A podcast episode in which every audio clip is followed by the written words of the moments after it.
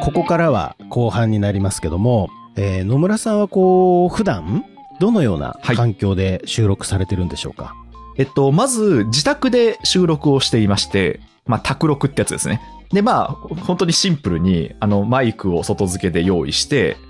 で、レコーダーを用意して、で、素材を取って、で、それをこう、編集ソフトに入れて、まあ、編集ソフトに入れるとそのノイズリダクションとかもできるんで、それであの、ホワイトノイズを取って、で、まあ、フィラー音ですね。A とか A とかあのみたいな音を切り取って、っていう感じでやってますね。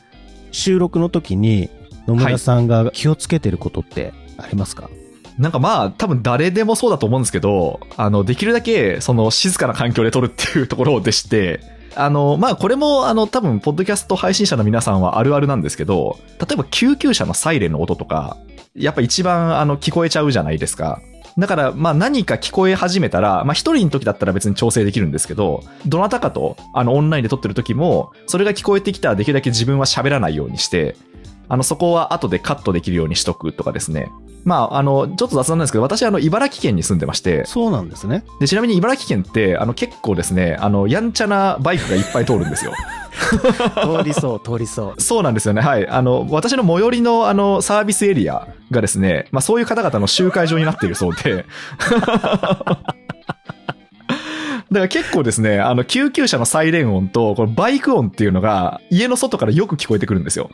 だからまあ、あ, まあ、あと鳥の音とかなんですけど、鳥の鳴き声とかなんですけど、まあそういうのはできるだけし始めたら、ちょっと黙るようにしてますね。なるほど。まあちょっと将来的には、うんあの、なんか電話ボックス型の、あの、防音ルームみたいなのあるじゃないですか。はい。あれを買ってもいいかなとは思ってるんですけど、まあ今んとこはそういう運用をしてますね。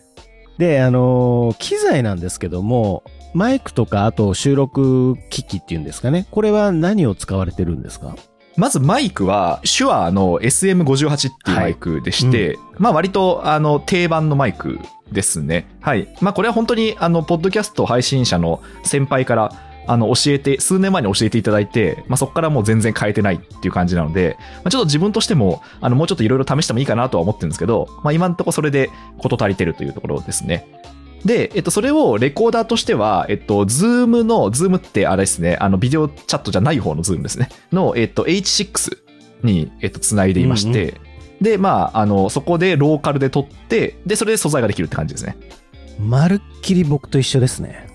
えそうなんですか？あ、そうですかまるっきり一緒なので、いやいや、ちょっとやっぱシンパシー感じますね。多分その、ポッドキャストに、あの、一番向いてるスペックって多分あると思うんですよね。はい。で、多分それとそのフレキシビリティのちょうどいいところがあるんじゃないかなと思っていて、で、そうするとそうですね、この SM58 と H6 っていうのはなんか一個の答えな感じがしますよね。ポッドキャストを作ってるこの二人がそう言ってるよっていうね。とりあえず外さないだろうって感じですよね。これを選んできゃ外れはないですね、はいこれをね、持っとけば。そうですね。んはい。で、編集ソフトっていうのは、野村さんははい今は何を使われてるんですか、えっと、アドビのオーディションですね。これもまた一緒ですね。一緒ですか？いやいやいやいや、やっぱ着替えますね。合いますね。まあ、オーディション使いやすいですよね。そうですね。はい。なんか本当切り張りもしやすいですし、あと、多分その、一人の声だったら、あの、もうちょっとそのフリーソフトみたいなのもいくつかあると思うんですよ。 Audacity でしたっけ、はいそういうのもあると思うんですけど、二、人以上になると、やっぱりオーディションが一番使い勝手がいいなっていう感じがしまして、音のボリューム合わせなきゃとか、一人なんかちょっと言い間違えたり、その、どもったから、この人だけ消さなきゃとか、その辺にもフレキシブルに対応できるんで、やっぱオーディション使いやすいなって感じしますね。そうですね。で、あのー BGM なんですけども、これはいわゆるフリー素材と言われてるようなところから持ってきてたりしてるんですか？オーディオストックで、あの、購入してますね。なるほど。はいうんうんうん。まあ、フリー素材もたまに使うことあるんですけど、まあ、やっぱり多少お金払った方が、あの、オプションも増えますし、あと、被りが少なくなるなと思って、そこなんですよね。聞いたことある BGM っていうのが、やっぱりこう、特に YouTube とか見てると、あの、よく出てくるなと思いまして、で、それがあると結構、ポッドキャストって寒いなと思ったんで、できるだけやっぱりお金払って、はいあの、あまり他で使われてないのを選定するようにしてますね。本当に被るんですよね。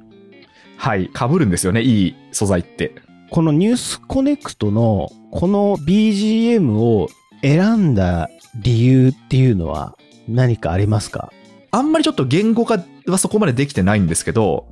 まずは、毎日やっぱり聞いてもらうことを想定していたんで、そもそもあんまりこうなんか邪魔にならないというか、飽きないものがいいなと思ってたんですね。えっと、前番組作った時に、あの、すごいなんかこう、ちょっとテンション高めの BGM にしたんですよ。朝からやっぱ元気になってほしいなと思って。で、最初はやっぱそれで良かったんですけど、1ヶ月2ヶ月経ってるうちに、だんだんとそのテンション高いのが、ちょっと耳障りになってきてしまっていて、はい。あの、で、もうちょっと多分おとなしい方がいいだろうと、そこで一旦、一旦思ったんですよ。うん。で、ただ、あの、あんまりそのなんていうか、よくあるそのカフェで流れてるジャズみたいな、はそれ多分典型的な BGM の入れ方だと思うんですけど、だとちょっとやっぱ引っかかりがなさすぎるなと思って、おしゃれ感はするんだけど、あの、あんまりこう邪魔になんないぐらいのものを選んだつもりでありますね。頭使いますよね。頭使います。なんか、実は私 BGM 選定が一番迷いますね。うん。喋り自体は、あの、ある程度その、編集者の頃もやっぱこう、構成、何をどう並べるかっていうのはやってたんで、その辺の感覚はある程度自分ではあるつもりなんですけど、やっぱり BGM は本当になんかその主観になってしまうんで、なんか本当いろいろなんかこうひっぺ返して聞いて、ああでもない、こうでもないってやっていって、で、何で検索したらいいかすらわかんないんで、なんか本当にその、なんか一個いいの見つけたら、それのか関連 BGM を掘っていってみたいな風に、やっぱやるしかないんで、はい結構やっぱ時間かかりますね。そうなんですよね。まあ、探すのもね、はいすごく時間かかるし、かかりますね。はい。うまい方法があったらむしろ教えてほしいな本当でと思うんですけど。すよね。僕も知りたいな。はいそうですよね BGM で結構内容引っ張られちゃいますからね。それこそ私のやっぱまずかったのは、あの、前作った番組で、なんか本当に人が亡くなったみたいなニュースなんだけど、BGM がめっちゃ明るいみたいなのもあったりするんですよね。で、まあダメじゃないですか、それってやっぱり。ね。やっぱりね。うん。はい、ふ雰囲気が合わないなと思って。なんで今は、まあ明るいニュースも、あの、ちょっと深刻なニュースも、あの、こう吸収できるようなテイストを選びましたね。えっと、次に、あの、アートワーク、いわゆる番組のトップ画像ですね、四角の。これに関しては、野村さんが作られたんですか？いや、これはですね、もう完全に、あの、知人のデザイナーさんに、はい。あの、もうお願いをしていて、その方が優秀で、あの、結構私がその、こういうコンセプトとか、あの、リスナーさんにはこういう印象を与えたいとか、こういう価値を、あの、与えたいっていう風にお話をしていくと、結構何案か出してくださるんですよ。うんうん。で、えっと、まあ、本当に一発でお願い、あ、これでいいですねっていう時もあれば、あの、ちょっとこの辺がうるさいんで、もうちょっとトーンを抑えてくださいみたいなことがあったり、まあ、そういうやり取りをしていく中で決まっていきますね。このニュースコネクトのもう、マグカップの中に地球が入ってるっていうことですね、これね。ありがとうございます。そうなんですよ。結局その朝のあのリラックスというか、まあコーヒーとか飲むじゃないですか。まあその時に聞けますよっていうのと、まあやっぱりこう世界のニュースっていうんですか？あの、それをあのこの5分でインプットできるよっていうところをそこに込めてますね。あの、ちなみにそのタイトル、番組名についても、はい私結構その喋り出すと長いので、うんうんちょっともう多分今日時間がないんで、はい。あの、割愛しますけど、なんか割と自分が得意なタイトル付けとしては、単語レベルで、まず、その目を引きそうな単語を並べて、その後サブタイトルで、えっ、と、その価値について説明していくっていうのが割と得意なタイトルの付け方ですね。あの、それ今後僕も使わせていただきます。あの、昔手掛けた番組で言うと、古典ラジオの深井さんと一緒にやった、あの、アスコープっていう番組を、あの、やったんですけど、それも、あの、メインタイトルが a scope で、うんサブタイトルがリベラルアーツで世界を見る目が変わるなんですよね。だから、あの、キーワードと、えっと、説明っていう構成にしていて、で、今回も News Connect、あなたと経済をつなぐ5分間で、まあ、あと、あの、もう一個、あの、オ Audible っていうですね、プラットフォームで、あの、やってる番組が、 The Reading List、未来に残るビジネス名著っていうタイトルなんですよね。だから全部結構骨格は一緒っていうか、なるほど。割とその手の付け方は自分では得意っていう感じですね。で、まあ、ここからはね、ちょっとガラッとテーマが変わるんですけども、あのー野村さんが、ポッドキャストを始めて、何かこう、分かったことだったり、気づいたことっていうのはありますか？そうですね。まあ本当に多分いろんな観点であの気づきはあったんですけど、まあこれはある意味仮説通りっちゃ仮説通りだったんですけど、やっぱりそのニュースっていうのが、しかもその決まった時間に決まったフォーマットで配信するっていうのが、まあすごく習慣化に効くなっていうのは一つありました。あと、なんでしょうかね、あのーある程度、主観を出して、あの、パーソナリティ、あの、キャスターの主観を出して、語っていった方が、やっぱりこう、いいなっていう気づきもありましたね。なんか例えばなんですけど、あのー私がその、まあ、最近もう本当にあの、ウクライナ情勢が本当週の半分ぐらい、それをテーマにせざるを得ないんですけど、まあ、すごくこう、例えば、あの、民間人の方が、そのロ、ロシア軍によってこう虐殺されているみたいなニュースを取り上げるときって、まあ、自分としてもやっぱすごく辛いんですよね。うんうん。もう SNS に流れてくる情報が本当に見るに耐えないこともあのよくあって、で、そういう時にはやっぱりこう辛いとか、まあこれは本当に精神的にもあの来ますっていう話を最初に言ってから、あのこう何が起きたかっていうのを客観的に伝えるようにしてるんですけど、やっぱりそういった言葉の方に反響があったりするんですよね。なるほど。だからやっぱりそのポッドキャストってすごくこう面白いメディアだなと思うのが、あの、情報は情報として、情情報価値が高い方がいいんですよ。いいんですけど、多分それだけじゃなくて、あの、パーソナリティのそのなんか人間性とか、まあ、あと、まあ、ニュースコネクトの場合私、あの、平日は一人でやってるんですけど、最近やっぱり一個フォーマットとしてあるなと思うのは、コンビ芸ですね。あの、コンビでやっぱりポッドキャストをやって、その関係性に対して、あの、リスナーさんがつくっていうことが、すごくなんていうか、顕著なメディアだなと思いまして、これっていうのは多分テキストや動画よりも、全然ポッドキャストの方が強いと思うんですよね。だからその、情報としての価値もそうだし、人の部分っていうのを、どれくらい、こう、なんでしょうかね、嫌味なくというか、あんまり私が私がって言ってもすごく嫌味に聞こえてしまうんですけど、あ、なんかこの人いいねっていう風になるかっていうのが、なんかそのポッドキャストクリエイターの腕の見せ所だなって思いました。確かに。なんか不思議ですよね。多分、テキストで対談コンテンツっていくつかあると思うんですよ。はい。でも多分それよりも、ポッドキャストの方が、もっとそのやっぱコンビ芸というかコンビの関係性に、あの、お客さんがつくんだろうなって感じがしますね。うん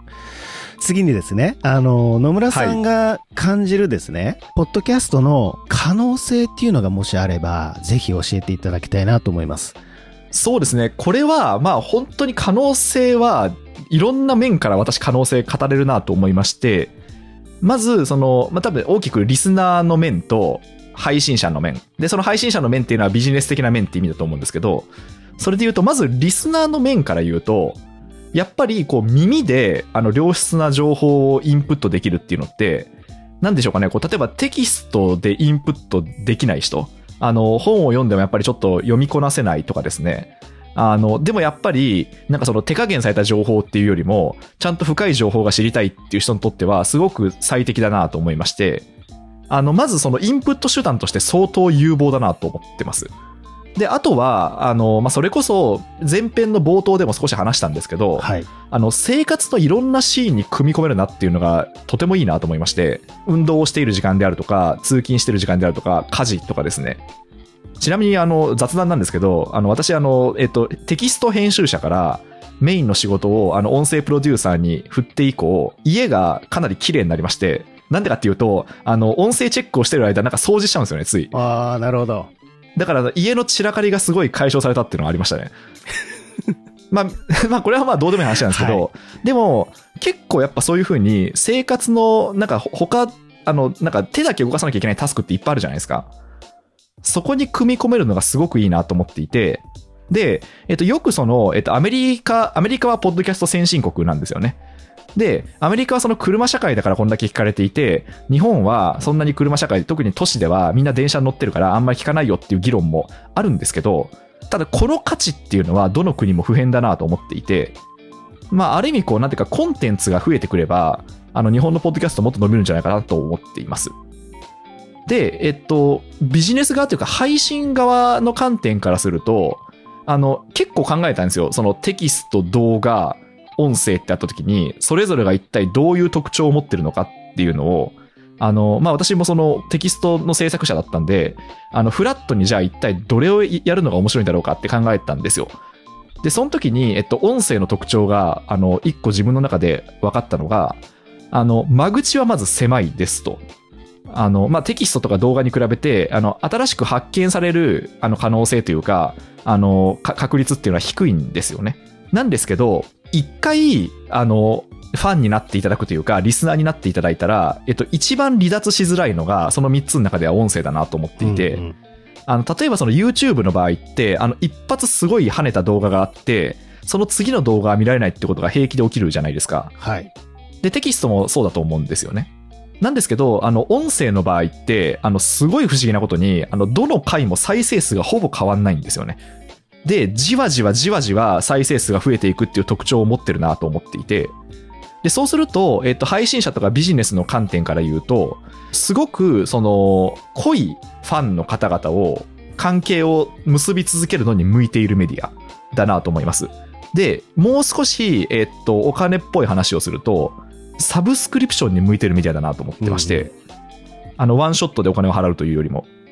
つまり、もう定額を、もう、あの、一定数ずっと、えっと、いただき続けるっていう、頂戴するっていうビジネスモデルにすごく向いてるメディアだなと思いました。うんなんで、そのあたりを、あの、まあ、これはも、マーケット的な観点っていうのもそうですし、なんか自分として、あの、もっといろんな方と深い付き合いをしたいなと思ってる、そのコンテンツクリエイターの方は、あの、音声トライしてもいいんじゃないかなと思ってます。弱点はもちろんあって、あの、その間口が狭いっていうことと、まあ、そその、なんていうか、派生系なんですけど、すぐにはやっぱ伸びないっていねう特徴はあるんですよね。だから、例えばじゃあ、その、こんだけマーケ費かけたんだけど、こんだけの再生数回みたいなことっていうのは起きると思うんですよ。なんですけど、そこは粘ると、あの、結構後でいいことがあるっていう、んんんあの、類のメディアかなと思っていて、はい。まあ、ちょっと私として悩ましいのは、あの、よくあるその、なんでしょうかね、あの、ペ、ビュー単価、ページ単価みたいな広告モデルとすごい相性悪いなと思ってるんですよ。そうですよね。はい。あの、イインインプでいいくらみたいなあの考えだとコスパが合わないんですよね。ただ、えっと、長期的にこの関係性を結ぶっていうのを、なんとかかんとかこう客観的にこう伝える指標っていうのがないかなと思っていて、それが出てくれば、結構やっぱあの音声業界にもっともっとあの興味を持つ方増えるんじゃないかなと思ってます。そうなんですよね。やっぱり今おっしゃったみたいに、例えば1ヶ月、あの、仮にじゃあ広告として載せますっていうよりも、やっぱりはい。半年とか、1年はいとか、、そうなんですよ。それくらいの幅で考えてもらった方が、広告としてしっかり成り立つかなとはね、思うんですよね。そうですよね。例えば、き企業さんがブランドコンテンツを作る場合ってことですよね。そうですよね。いや、すごいわかります、その感覚は。本当に長期戦で、一回こう関係性を結んだ方々とずっと関係性を結び続けるっていうのは、音声が向いてるなと思います。僕はね、よくマラソンのようなメディアですよっていうのはずっと言ってて、あの、短距離走じゃないよと。そうですね。はい。でももうお、おっしゃる通りですね。あの、ペース配分を、だからまあ続けることが大事ってことですよね。そういうことですね。いやー、これ最後になりますけども、まあこれから、ポッドキャストをこう始める方っていうのは、まあ、どんどん増えてくるかと思うんですけども、えー野村さんなりに、はい。あのーこういった方々に対して何かアドバイスだったりメッセージがあればぜひ最後にお願いします。二つ考え方があって、まず一つは、あの、先ほどの直前の話と重なるんですけど、続けられることを、あの、話してくださいってことですかね。はい。あの、まずは、その、ここに居続けることが大事で、なんかちょっとあの、投資家っぽいこと言ってますけど、うんあの、株式市場から退場しないのと同じみたいな。まあでも、あの、あれですね、あの、音声業界も多分そうで、あの、こ居続けた人が割とこう、支持を集めてるメディアかなと思うんですね。で、そうすると、まあ、あの、配信者の方にとって、一番続けられるテーマっていうのは何かっていうところを、まず、えっと、見定めた方がいいなっていうのが一つ。